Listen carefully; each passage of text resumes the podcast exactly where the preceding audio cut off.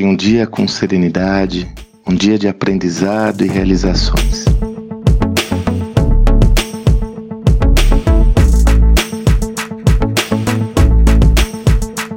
Me recordo que quando eu comecei o meu sucesso.com, nós a crescer muito, não só no que tange a base de assinantes, mas também ao total de pessoas que orbitavam a nossa comunidade. O Flávio Augusto, com toda a sua experiência, sempre comentava: Sandro, se prepare, porque é impossível ter uma abrangência tão grande e não haver pessoas que não concordam com alguma coisa ou que estejam insatisfeitas.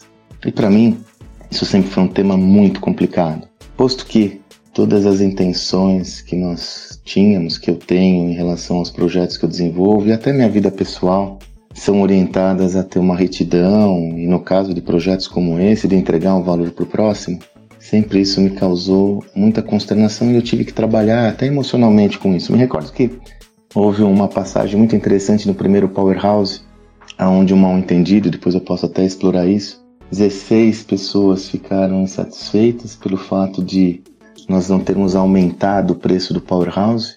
O fato é que ficaram lá 150, 200 vagas de 4 mil.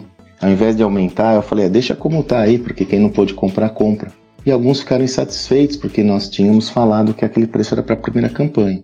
Sim, foi um erro de comunicação, isso me trouxe aprendizados.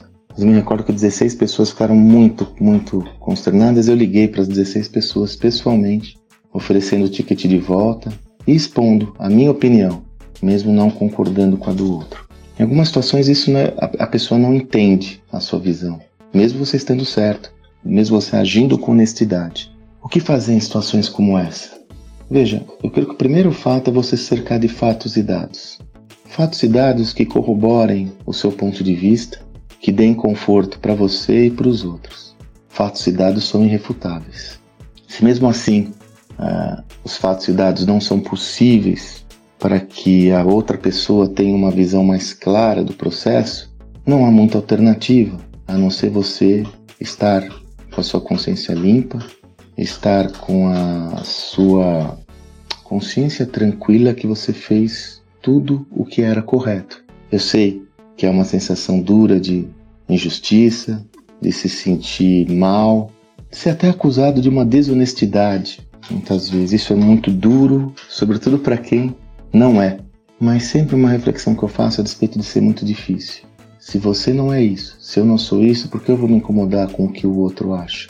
Então, não perca o seu foco, não perca o seu discernimento. Não deixe que momentos como esse façam com que você desvie do seu foco de criação de valor ao outro, de retidão, de credibilidade.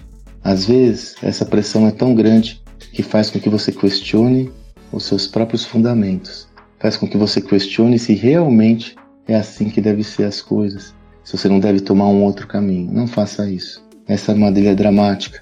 E lembre-se, tudo que surgir na sua vida tem algum objetivo, traz algum aprendizado, alguma referência que pode ser importante para o seu crescimento pessoal, sobretudo. Você tenha um excelente dia e até amanhã.